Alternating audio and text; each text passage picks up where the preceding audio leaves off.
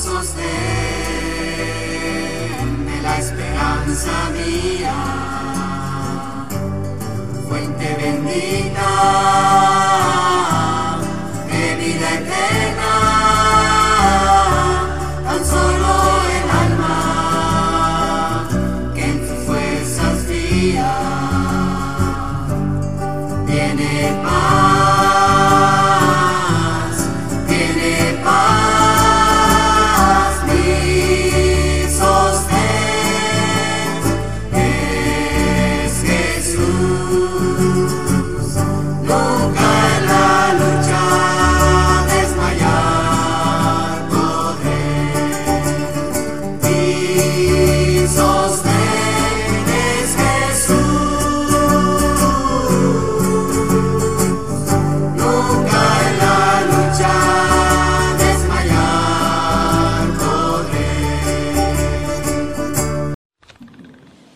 Vinieron los de Kiriat Jearim y llevaron el arca de Jehová y la pusieron en casa de Abinadab, situada en el collado, y santificaron a Eleazar su hijo para que guardase el arca de Jehová.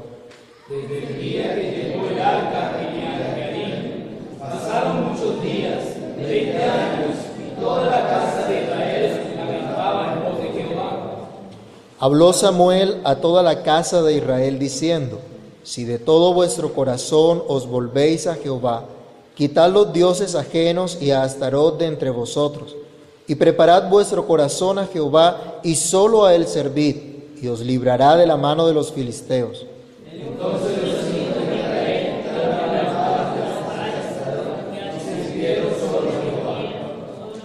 Y Samuel dijo, Reunid a todo Israel en Mizpa, y yo oraré por vosotros a Jehová.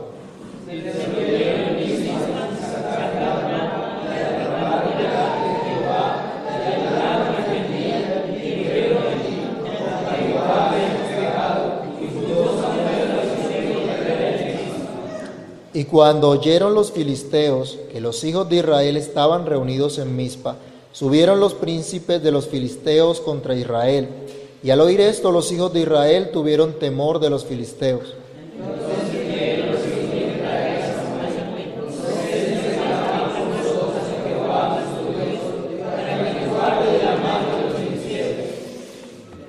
Y Samuel tomó un cordero de leche y lo sacrificó entero en holocausto a Jehová.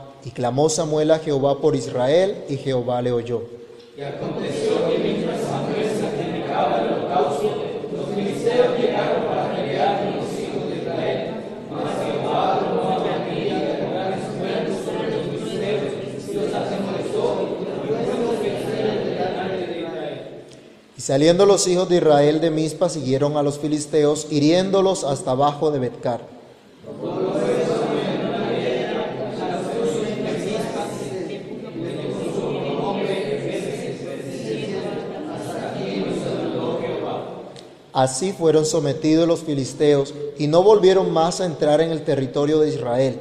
Y la mano de Jehová estuvo contra los filisteos todos los días de Samuel.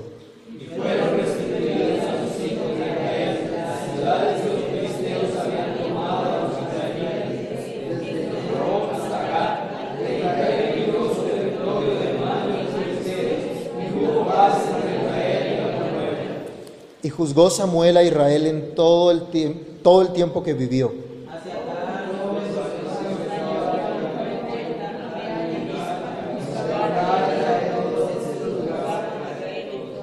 Todos. Después volvía a Ramá porque allí estaba su casa y allí juzgaba a Israel y edificó allí un altar a Jehová. Señor, te damos gracias por tu palabra. Tu palabra es viva y eficaz y hace lo que tiene que hacer. Que tu palabra obre en cada uno de nosotros, Señor, y que sea cumplido tu propósito en nuestras vidas.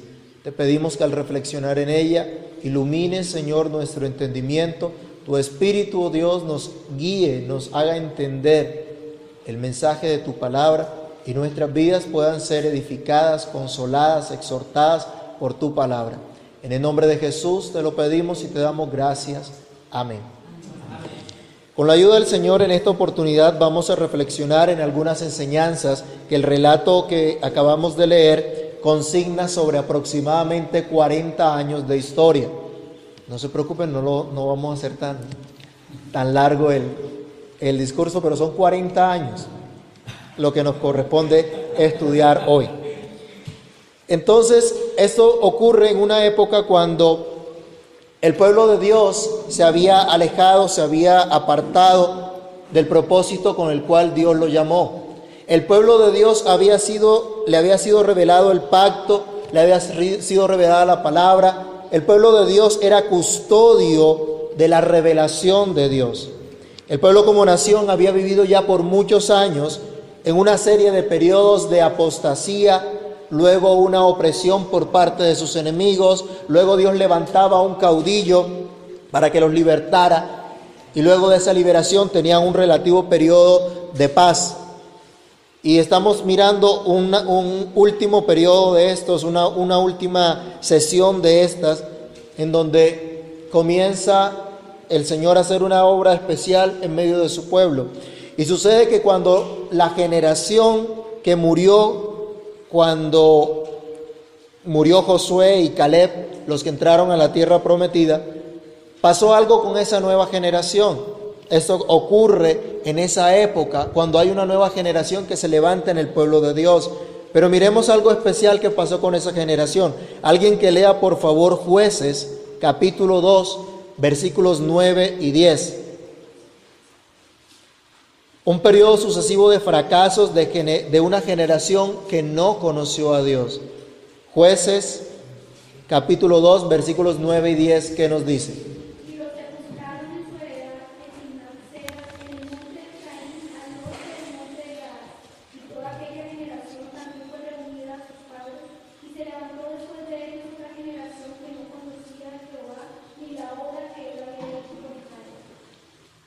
Pueden ustedes, ustedes imaginarse entonces la época a la cual nos estamos refiriendo, donde hay una generación que no conoce a Dios. ¿Qué hizo la generación anterior? Deberíamos ya ir preguntándonos acá también nosotros, ¿qué estamos haciendo para la generación que nos sigue? ¿Los estamos instruyendo? ¿Les estamos enseñando en el camino de Dios? ¿Conocemos nosotros personalmente a Dios y estamos comprometidos en que la generación que nos siga también conozca al Señor? En este periodo entonces se da lo que, nos lo que ocurre en este, en este pasaje que acabamos de leer. Pero en medio de esa situación, Dios sigue sosteniendo a su pueblo. Me impacta esta lectura porque a pesar de la condición del pueblo de Dios, Dios sigue ayudando a su pueblo. Dios sigue sosteniendo a sus hijos. Como diría más tarde el profeta Jeremías, por la misericordia de Jehová no hemos sido consumidos, porque nunca decayeron sus misericordias. Y en este periodo encontramos que Dios también disciplina, castiga y trae dolor a su pueblo. Pero esa misma disciplina es una manifestación del incomparable amor de Dios con el cual trata a los suyos. Nunca dejó Dios de dar testimonio en medio de su pueblo. Dios les había dado sus leyes, les había levantado profetas, y aunque en la época de Samuel antes del ministerio público de Samuel, la palabra de Dios por medio de los profetas dice que escaseaba, que esa visión escaseaba. Dios levantó a un hombre como Samuel para que predicara, para que enseñara a diferenciar al pueblo entre lo santo y lo profano, para que proclamara la voluntad de Dios. Y acuérdense ustedes de Samuel, que es un hombre que nace de manera milagrosa. La mamá de Samuel clamó a Dios por este hijo y Samuel fue consagrado a Dios desde antes de nacer. Ya le pertenecía al Señor y ya estaba dedicado a servir a su Dios. Y aquí vemos entonces cómo a través de este hombre Dios va a influenciar a toda una nación, a todo el pueblo de Dios, para que tengan un testimonio y puedan renovar su fe, puedan celebrar el pacto de Dios y puedan decir Dios no ha dejado de ayudarnos. Y es lo que vamos a, ayudar, a estudiar hoy con la ayuda del Señor. ¿Cómo sabemos esto? ¿Cómo testifica el Señor que hasta aquí nos ha ayudado, que nunca ha dejado de ayudarnos? Vamos a mirar en este pasaje tres respuestas generales que podemos encontrar a esta afirmación o, a, esta, a esta pregunta de cómo saber que Dios no ha dejado de ayudarnos.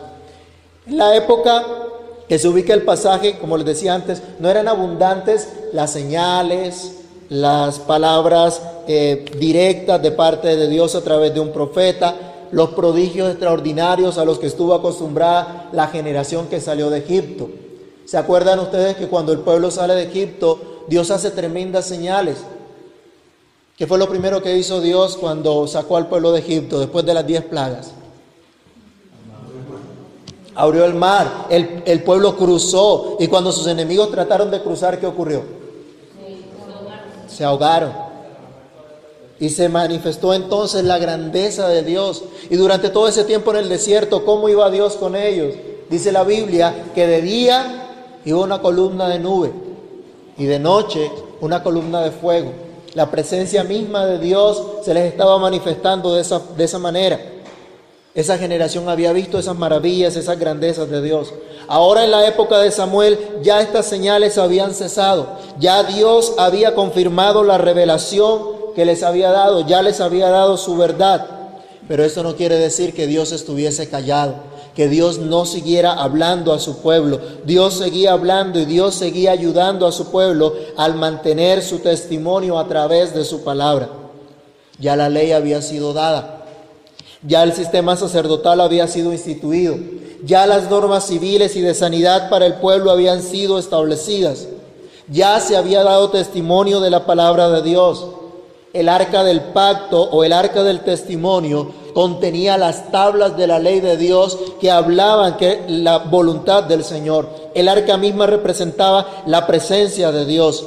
Había un santuario en Israel, en Silo, donde se ofrecían sacrificios al Señor donde reposaba el arca del pacto de Dios. Dios seguía dando testimonio por medio de su palabra. Mediante los mismos sacrificios indicaba al pueblo de Dios la necesidad de arrepentimiento y fe en el Señor. Manifestaba la gracia que necesitaban de parte de Dios, porque en lugar de morir ellos, morían unos animalitos. Y muy a pesar de que estos medios que Dios estableció para afirmar la fe de su pueblo habían sido desprestigiados. Aunque la gente ya no tomaba estos medios con la seriedad que merecían, los medios seguían señalando, seguían hablando del testimonio, de la verdad de Dios, de la promesa, del pacto de Dios. Y Dios siguió hablando a través de, de sus hijos, Dios siguió hablando a través de sus siervos, a pesar de sus debilidades. Dios usó a Elí. Elí fue quien instruyó a Samuel. El seminario de Samuel fue con Elí por muchos años, a pesar del testimonio que vemos en contra de la misma familia de Elí, pero fue instruido. Y Samuel, a pesar también de sus debilidades, vamos, bueno, cuando ustedes leen el pasaje, cuando leen eh, todo el libro de Samuel, se darán cuenta de lo que ocurre al final que, un pueblo, que el pueblo ya no quiere que Samuel siga siendo su, su juez ni el, ni el líder del pueblo, porque sus hijos, dice que al final sus hijos no andaban tampoco conforme a la voluntad de Dios. Pero a pesar de ello, a través de estos dos hombres, Dios seguía hablando al pueblo, el Señor seguía manifestando su palabra. Miremos aquí en primer libro de Samuel, en el capítulo 3, el versículo 21 y el capítulo 4, el versículo 1 nos habla de cómo Dios utilizó a Samuel para proclamar fielmente su palabra. Dice, y Jehová volvió a aparecer en Silo, porque Jehová se manifestó a Samuel en Silo por palabra de Jehová, y Samuel habló a todo Israel, a todo el pueblo de Dios. Fue llamado a proclamar esa palabra. Pero también los israelitas vieron la fidelidad del Señor por medio de la disciplina recibida. Si volvemos al texto que tenemos hoy, primer libro de Samuel capítulo 7, los primeros dos versos nos hablan de cómo se encontraba el pueblo. Si usted lee todo el relato del capítulo 3 hasta el capítulo 7, se encontrará que hacía 20 años el pueblo de Israel tuvo una derrota tremenda por parte de sus enemigos. Los filisteos los derrotaron. Hubo una batalla, hubo una pelea donde los derrotaron. El sitio que más tarde se va a conocer como Ebenezer en ese mismo sitio fueron derro- derrotados, fueron destruidos. Y dice la escritura que ellos en la primera incursión que tuvieron, cuando tuvieron la- la primera derrota, dijeron, traigamos el arca de Dios. Y trajeron el arca de Dios que simbolizaba la presencia misma de Dios. Y dice que gritaron con gran alarido, se llenaron de gran emoción. Eso fue un gran grito de júbilo. Pero en ese mismo gran grito de júbilo, en, ese- en medio de toda esa emoción y esa algarabía, Dios permitió una derrota aplastante sobre ellos. Dios no iba a defenderlos. Dios no quiso defenderlos en ese momento y fueron de- derrotados por sus enemigos. Y el- la misma arca que representaba la presencia de Dios fue capturada por sus enemigos. Y estuvo en tierra de filisteos por más de seis meses. Los filisteos entonces derrotaron a los israelitas. Y vemos aquí un acto de disciplina para el pueblo de Dios. Sufrieron esa derrota, sufrieron dolor, sufrieron opresión. Y eso es lo que trae el pecado. Pero Dios utilizó eso también para mostrar que Él era el único y verdadero Dios. Los filisteos se dieron cuenta de eso. Ellos también fueron oprimidos. Ellos también fueron avergonzados. Dios manifestó su gloria, Dios manifestó su poder. Dios le manifestó a su pueblo que no podían tomar en poco su testimonio, que no podían considerar a Dios como un Dios igual al resto de los dioses de las naciones paganas. Al contrario, Dios es el único soberano, el único que usa todas las cosas para cumplir sus propósitos, así como les dije, cumplió su propósito de disciplinar a Elí y a la familia de Elí. Cumplió su propósito de disciplinar a todo el pueblo de Dios y aún a los paganos que estaban a su alrededor. Mostró quién era Dios. Dolor y aflicción es lo que nos trae el pecado. La desobediencia, la falta de un verdadero conocimiento de Dios, de un verdadero temor de Dios. Hermanos, Dios sigue siendo el mismo. Dios sigue siendo un Dios celoso, santo, todopoderoso. Y no podemos pretender actuar como actuó el pueblo de Israel durante toda esa época y pensar o decir, somos el pueblo del pacto y todo va a estar bien. Y no ha ocurrido nada. Estábamos estudiando acerca de la santificación que no depende de nosotros, que depende por entero de Dios. Pero esto no es licencia para pecar. Esto no es libertinaje, esto no es licencia para hacer cuanto se nos antoje. No podemos decir somos el pueblo de Dios y vivir como impíos, como incrédulos. Dios es santo y eso no se nos debe olvidar. Si nosotros vivimos como incrédulos, si nosotros desobedecemos la verdad de Dios, miren hasta dónde llega el amor de Dios. Tendremos que ser corregidos, tendremos que ser castigados, tendremos que ser disciplinados por el Señor para que no seamos condenados con el mundo. Y esta disciplina es manifestación del amor, del cuidado, de la ayuda del Señor. Pero regresando otra vez a la historia que nos narra el capítulo 7 de Samuel, podemos afirmar que Dios no ha dejado de ayudarnos porque Él ha mantenido su testimonio a través de gente fiel que atiende al llamado del Señor a pesar de los resultados. Y quiero que presten atención a esto. Samuel habló a todo Israel. Acuérdense que Samuel estuvo siendo educado en el templo desde que tenía muy tierna edad. Dice la Biblia que apenas fue des- des- destetado, lo entregaron para que ministrara, para que sirviera en el lugar de adoración, allí donde Dios había colocado su nombre, donde se ofrecían los sacrificios y donde se estaba el, el sacerdote Elí. Allí estaba Samuel desde ese, ese tiempo. Y cuando la, la historia que nos narra dice que pasaron primero 20 años desde que murió Elí. Probablemente Samuel todavía era muy joven cuando murió Elí. Y no fue inmediatamente que vemos a Samuel como ese profeta o como ese sacerdote o como ese juez. No, pasaron 20 años en los que fielmente se dedicó a servir a su Señor. ¿Cómo? A través de los sacrificios que Dios había establecido que debían ofrecerse. A través de la instrucción que había recibido. Fielmente estuvo todo este tiempo. Por eso les decía, la historia que estamos estudiando son 40 años. Hago un paréntesis, están celebrando tres. Le faltan 37 todavía. No, 17. Fueron 20 años que estuvo Samuel fielmente sirviendo al Señor, pero el pueblo todavía estaba alejado de Dios. Pero Samuel tenía una convicción, Dios lo había llamado, Dios lo había puesto para que testificara, para que sirviera. El propósito en la vida de Samuel era vivir para Dios. Y ustedes y yo recitamos una y otra vez que nuestro propósito es vivir para la gloria de Dios y gozar de Él para siempre. Amén. Eso lo decimos constantemente. Ese es nuestro propósito, a pesar de los resultados. Es una idea que quería resaltar acá. Pero no fue solo Samuel. Aquí nos dice en el capítulo 7 que la familia de Abinadab fue una gente fiel. Y el arca estuvo en su casa cerca de 40 años. Y cuando el arca llegó a su casa, ustedes revisan la, la, historia, todo lo que pasó en otro lugar de Israel donde llegó el arca, unos atrevidos levantaron, destaparon por curiosear a ver qué era lo que había allí. Y Dios los reprendió terriblemente. Hubo un juicio.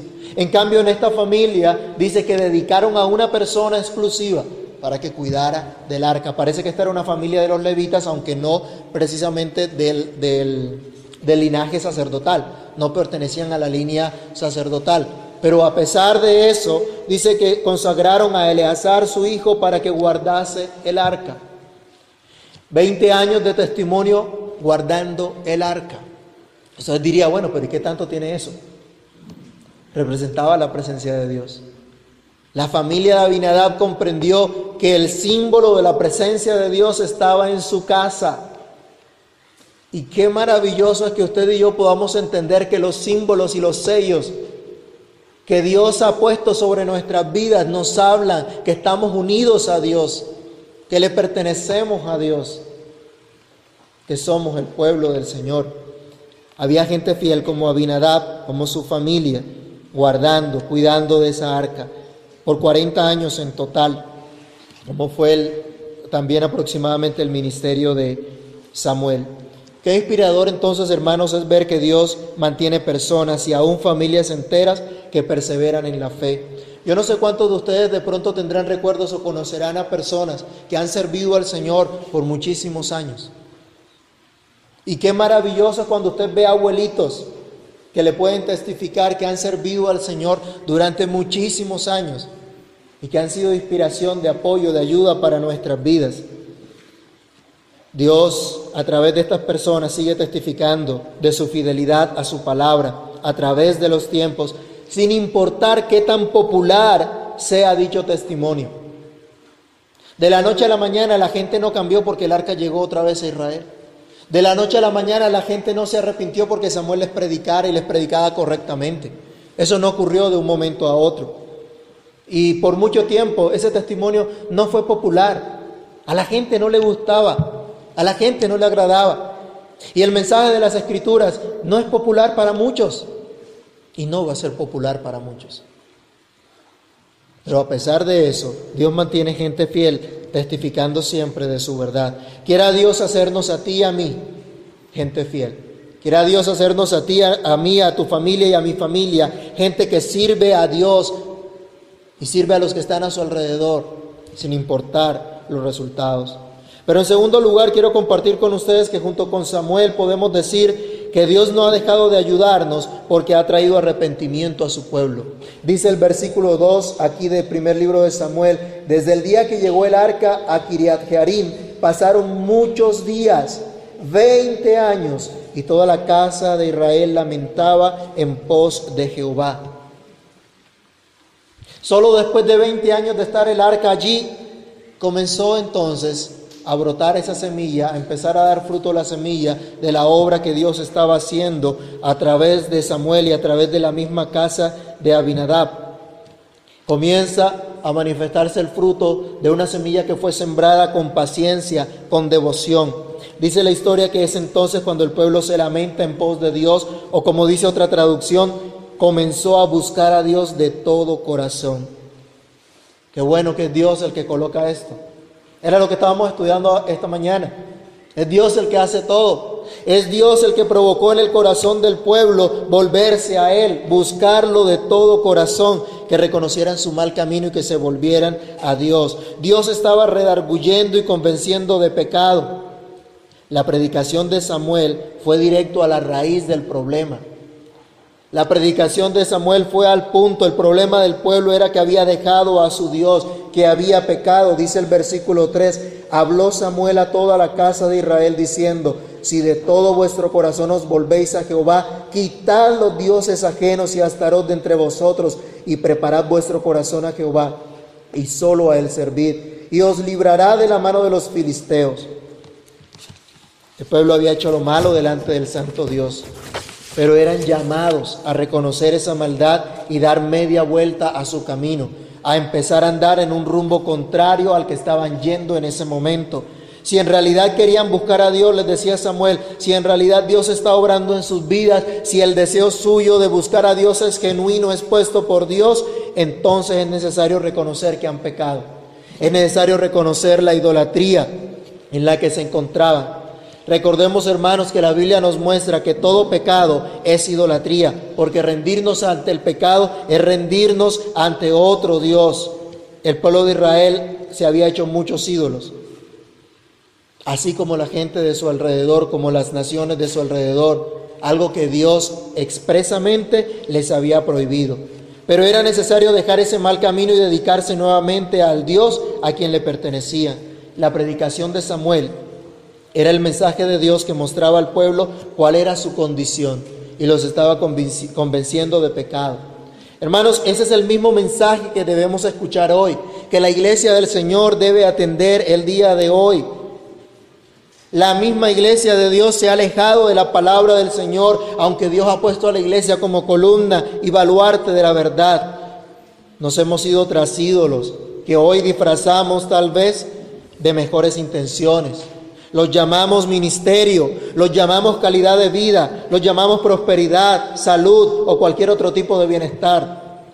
Aún hemos llegado al punto de cometer pecados escandalosos. Hemos apoyado con nuestro voto a los gobernantes, patrocinadores del aborto, de la homosexualidad, del feminismo, de la destrucción de la familia. Hemos callado ante la venta del Evangelio por parte de perversos que dejan a un lado la palabra de Dios nosotros aún hemos dejado a un lado la palabra de Dios por ir tras deseos mundanos. Hemos dejado la oración, los medios de gracia que Dios nos ha dado como los sacramentos y el compañerismo cristiano. Pero Dios nos dice que si nos volvemos a Él de todo corazón, debemos identificar, reconocer y sacar de nuestras vidas esos ídolos y servir al Señor únicamente. Alguno me dirá, pero eso solo lo hace Dios. Y yo le respondo, amén hermano, así es. Pero eso lo hace Dios por medio de su palabra, señalando nuestro pecado, convenciéndonos de nuestro mal camino y capacitándonos por su Espíritu para oír y entender la voz de Dios. Él lo hace por su Espíritu y por su palabra. El mismo verso 3 nos promete perdón y restauración. Samuel les decía, si se vuelven a Dios de todo corazón, Dios los va a librar. Si el pueblo atendía el llamado del Señor y quitaban sus ídolos, entonces Dios los guardaría de sus enemigos. Dios mismo los estaba convenciendo de pecado, pero no solamente les señala lo malo que han hecho, sino que les manifiesta, les promete su perdón, su gracia, su restauración, de modo que de verdad puedan servir a su Señor. Dios no tenía la obligación de librarlos, Dios no tenía la obligación de derrotar a los filisteos, podía simplemente dejar al pueblo que siguiera siendo oprimido a causa de sus pecados. Dios no tiene ninguna obligación ni contigo ni conmigo. Allí es donde vemos la gracia del Señor, que si hay arrepentimiento, al ser traídos al arrepentimiento, entonces vemos la bondad de nuestro Dios. Hermano, que no se nos olvide, la paga del pecado es muerte. Los pecados no merecen otra cosa que la muerte eterna, que el infierno de fuego para siempre. Pero Dios quiso hacernos su pueblo el pueblo de su pacto, el objeto de su gracia, el objeto de la continua actitud bondadosa de parte de Dios. Dios quiso guiarnos al arrepentimiento y a la fe, al perdón de pecados y restauración en Cristo. Qué buena noticia la que tenemos aquí. Hemos pecado. Hemos hecho lo malo delante de los ojos del Santo Dios, pero Dios hoy nos promete también perdón y restauración si reconocemos nuestros pecados delante de Dios y caminamos en dirección contraria a nuestros pecados. Dios no ha dejado de ayudarnos porque ha traído arrepentimiento a su pueblo produciendo un cambio de corazón. Del verso 4 en adelante encontramos lo que Dios produce. Aquí dice que el pueblo quitó a sus ídolos delante de Dios y le sirvió solo al Señor. Eso es arrepentimiento. Arrepentimiento no es simplemente decir, perdón, me equivoqué. ¿Cuántas veces peleamos en la casa y lo que le decimos es, ay, bueno, perdóname? Eso es arrepentimiento. Eso no es arrepentimiento. Aquí nos dice el versículo 4, entonces los hijos de Israel quitaron a los Baales y a Astarot y sirvieron solo a Jehová. Dieron media vuelta, caminaron en otro sentido. No siguieron por donde iban. Esto es lo que produce el Señor. Esto es lo que produce el Evangelio. El Evangelio nos señala el pecado y nos muestra la buena noticia de que hay perdón de pecados en Cristo. Eso es lo que hace el Señor. Eso es arrepentimiento, un cambio completo. Aquí se nos dice entonces un cambio total de dirección, la obra de Dios que convence del pecado y lo lleva a una nueva obediencia. Ese es el fruto de la gracia de Dios, una vida transformada, una vida que ahora procura caminar con Dios, conocer y hacer la voluntad del Señor. Era la voluntad de Dios que el pueblo abandonara la idolatría y el pueblo lo hizo. No por su iniciativa propia. Aquí no nos dice que el pueblo dijo, voy a dejar de ser idólatra. No, eso no fue lo que vemos. Eso, eso no es lo que vimos allí. Ahí lo que vimos es que Dios primero le señaló su pecado, le mostró cuál era su condición y entonces hubo arrepentimiento. Era necesario la denuncia del pecado y el anuncio de la gracia de Dios. Y una vez recibido este mensaje, Dios mismo produce arrepentimiento, hace que el pueblo comprenda su palabra y actúe en consecuencia. Dios no ha cambiado, hermanos. Quiera Dios hoy también enseñarnos a nosotros trayéndonos arrepentimiento a nuestras vidas. Pero el resto de la historia ocurrida al pueblo de Israel que nos narra este pasaje nos lleva a la tercera enseñanza, afirmando que Dios no ha dejado de ayudarnos al traer restauración a su pueblo.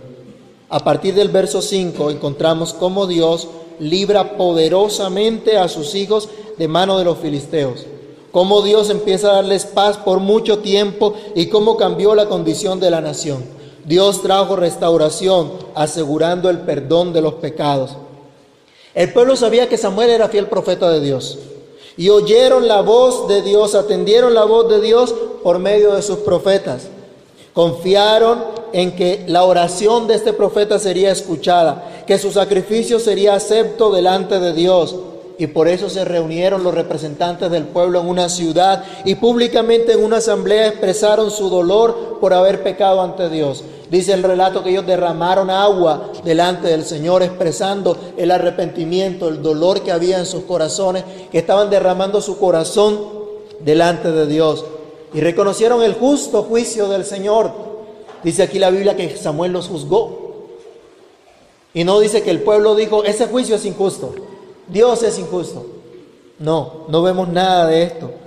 Y aun cuando los enemigos en ese preciso momento llegan a oprimirlos, el pueblo sigue confiando y piden al profeta que interceda ante Dios por ellos. Y el profeta ofrece el sacrificio al Señor, ora a Dios y dice aquí la Biblia, Dios le escuchó. Esa es la buena noticia del Evangelio. Hermanos, podemos ser restaurados en Cristo porque por medio de la obra de la cruz en, el, eh, en el Calvario, el Señor nos ha asegurado el perdón de todos nuestros pecados. Ahora podemos acogernos a la promesa del Señor en su Cristo, en su ungido, en aquel que nos muestra la perfecta voluntad de Dios, el único y verdadero profeta, en aquel que ascendió a los cielos y está sentado a la diestra de Dios e intercede por los santos. Podemos decir aleluya, podemos confiar en la obra de Cristo, podemos confiar en su sacrificio que es perfecto, acepto delante de Dios. Y en ese sacrificio somos limpiados de toda maldad, de toda iniquidad. Estamos seguros del favor de Dios. Y por esa confianza en Cristo podemos venir al Señor, confesar nuestros pecados, derramar nuestro corazón ante Él, creyendo en la intercesión y el sacrificio de Jesús, aun cuando estemos rodeados de tentación, aun cuando nuestro corazón nos esté atrayendo al mal. Qué buena noticia, Dios no ha dejado de ayudarnos. Dios ha traído restauración, asegurándonos el perdón de todos nuestros pecados en Cristo, pero también dándonos la victoria sobre los enemigos. En el versículo 10 vamos a leerlo un momento. Nos dice qué ocurrió. Aconteció que mientras Samuel sacrificaba el holocausto, los filisteos llegaron para pelear con los hijos de Israel. Mas Jehová tronó aquel día con gran estruendo sobre los filisteos y los atemorizó, y fueron vencidos delante de Israel. Y sigue relatando la historia cómo los israelitas persiguen ahora a los filisteos y los derrotan de tal forma que los siguientes 20 años los filisteos no se atreven a incursionar más en la tierra de Israel. Y dice que tuvo paz todo ese tiempo de Samuel. No volvieron los filisteos a oprimir al pueblo de Dios. Recuperaron las ciudades que habían perdido. Recordemos, hermanos, que cuando Cristo murió en la cruz del Calvario, clavó el acta de los decretos que había contra nosotros y exhibió públicamente a, las, a los principados y potestades. Cumplió la profecía de que él, la simiente de la mujer, aplastaría a la serpiente o a la simiente de la serpiente. Satanás fue derrotado, fue vencido en la cruz del Calvario. Ya Cristo obtuvo una victoria poderosa, completa, perfecta, eterna, suficiente. Aquí dice que Dios tronó sobre sus enemigos y los derrotó. Miren la obra de la cruz, miren a Cristo. Ahora tenemos nosotros la gracia de parte de Dios, el Espíritu de Dios, para perseguir también ahora a nuestros enemigos y vencerles como lo hizo el pueblo de Israel. Pero ¿cómo podemos entender o aplicar esto hoy? Recordemos la palabra, la palabra de Dios a través del apóstol Pablo cuando dice, haced morir pues lo terrenal en vosotros, fornicación, impureza, pasiones desordenadas, malos deseos y avaricia que es idolatría. O como dicen los estudiosos, mortificar el pecado. Pero ¿cómo podemos mortificar el pecado? Solo porque ya Cristo venció. Solo porque ya Cristo obtuvo la victoria. Solo por eso. Ya el Señor venció, ya es nuestra su victoria y debemos vivir en ella cada día hasta que Cristo venga asegurando el testimonio de Dios como piedra de ayuda. Dice que Samuel levanta una piedra, dice que toman un testimonio, levantan allí un testimonio diciendo, esto es piedra de ayuda. Hasta aquí el Señor nos ha ayudado. Samuel señala la obra de Dios a favor de su pueblo, para que su pueblo recuerde y para que su pueblo vea con sus ojos que Dios ha estado ayudándolos hasta ese momento. Dios no había dejado ni dejaría de ayudar a su pueblo. Dios era su piedra de ayuda. O como dice el salmista, su fortaleza, su roca en la cual puede acudir continuamente, su torre fuerte. En el capítulo 4 del primer libro de Samuel nos decía que en ese mismo lugar donde, donde están señalando el testimonio de Dios, 20 años atrás habían sido derrotados porque habían ido a la batalla sin Dios en realidad, aunque llevaban un sello o un símbolo, aunque llevaban esa arca que representaba la presencia de Dios. Pero ahora es Dios mismo el que vence a sus enemigos y les da verdadera victoria. La Biblia nos dice que Cristo es nuestra roca, en quien tenemos firmeza, en quien tenemos seguridad y vida eterna. Es Cristo quien ha derrotado a todos nuestros enemigos y nos ha dado verdadera victoria. El apóstol Pablo nos señala el perdón, el apóstol Pedro nos señala que la escritura dice, he aquí pongo en Sión la principal piedra del ángulo, escogida, preciosa, y el que creyere en él no será avergonzado. Para vosotros pues los que creéis, él es precioso. Es Cristo nuestra piedra de ayuda. Es Cristo la prueba más grande del amor de Dios, de la ayuda de Dios a su pueblo. Es Cristo quien nos ha dado testimonio del amor de Dios, de la de generación en generación. Es Cristo el testimonio que Dios permanece para siempre. Es Cristo entonces nuestra Ebenezer. Podemos confiar y descansar en Él para siempre. Hermanos amados, Dios no ha dejado de ayudarnos. Hasta aquí nos ha ayudado el Señor. Iglesia del Señor, Dios es su piedra de ayuda. Dios es el único que puede restaurar sus vidas, su única esperanza, el único que los lleva al arrepentimiento, el único que los restaura, el único que les da un testimonio que permanece para siempre. Es tiempo de volverse a Dios de todo corazón, de dejar a un lado los ídolos y servir realmente al Señor. Dios nos ha perdonado, nos ha restaurado y aún promete restaurarnos hasta el día de la venida del Señor. Nos ha testificado de su ayuda para siempre. Si alguno no conoce aún que es parte del pueblo de Dios, pero reconoce que ha pecado y que ha ofendido a Dios, para ti también hay esperanza, para ti también hay ayuda de parte de Dios para que confieses tus pecados y te vuelvas al Señor y seas restaurado a tu llamado como hijo de Dios, como parte del pueblo de su pacto. Oremos hermanos confesando nuestros pecados al Señor, confiando en Él para nuestra ayuda, para nuestra restauración para que tengamos en nuestra vida un testimonio firme que Cristo es nuestra piedra de ayuda. Puestos en pie vamos a orar. Padre que estás en los cielos, en el nombre del Señor Jesús, te damos gracias por tu bondad, te damos gracias por tu misericordia, te damos gracias porque tú eres fiel, Señor, porque tú eres el mismo ayer, hoy, por los siglos, porque tú, Señor, nos has sostenido, nos has ayudado podemos testificar, Señor, de tu fidelidad. Tú has sido fiel con tu pueblo y tú has sido nuestro refugio de generación en generación. Señor, tú eres nuestra piedra de ayuda.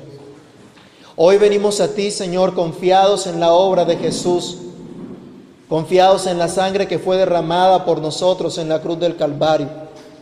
Y reconocemos delante de ti que hemos pecado, Señor, contra ti, que hemos hecho lo malo delante de tus ojos que hemos actuado impíamente, Dios, que hemos actuado como los que no te conocen, que hemos caído, Señor, en pecado, en pecados groseros, o en pecados, Señor, que a veces pensamos que son livianos, pero son pecado delante de ti.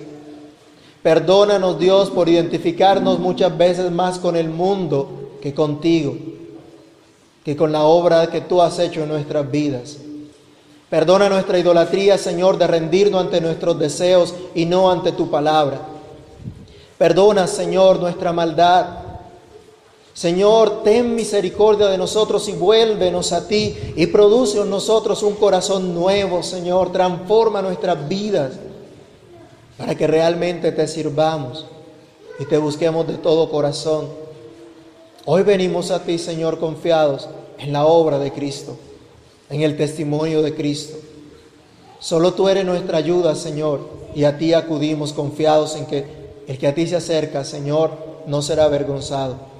Que tu misericordia sea sobre nuestras vidas y nos dé, Señor, la gracia de volvernos a ti y poder llevar en nuestra vida ese testimonio, que tú eres, Señor, nuestra ayuda, nuestra seguridad, nuestra confianza, y llevar a otros el testimonio de que tú nunca has dejado ni dejarás de ayudar a tu pueblo.